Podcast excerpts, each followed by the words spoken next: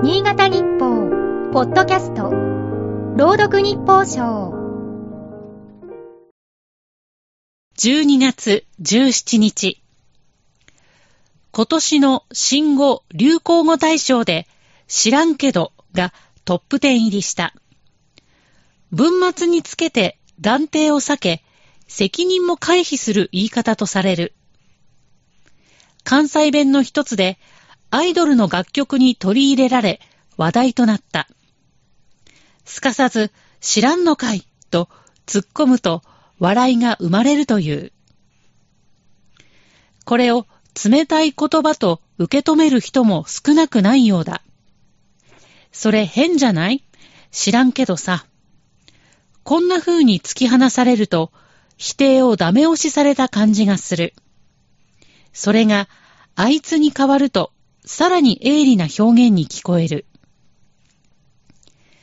かつては褒め言葉だったはずの真面目も似た響きがある。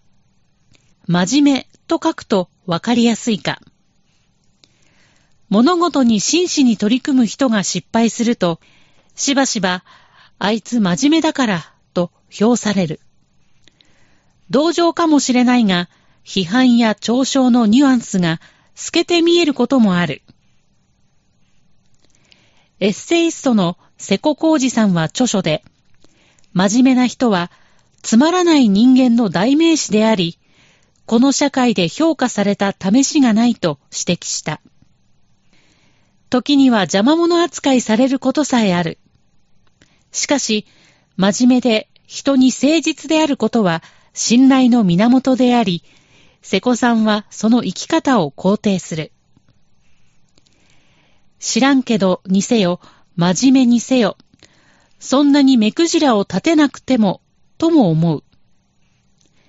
ただ社会の分断が進む中、その言葉で自分が周囲と切り離されたと感じる人がいることも心に留めておきたい。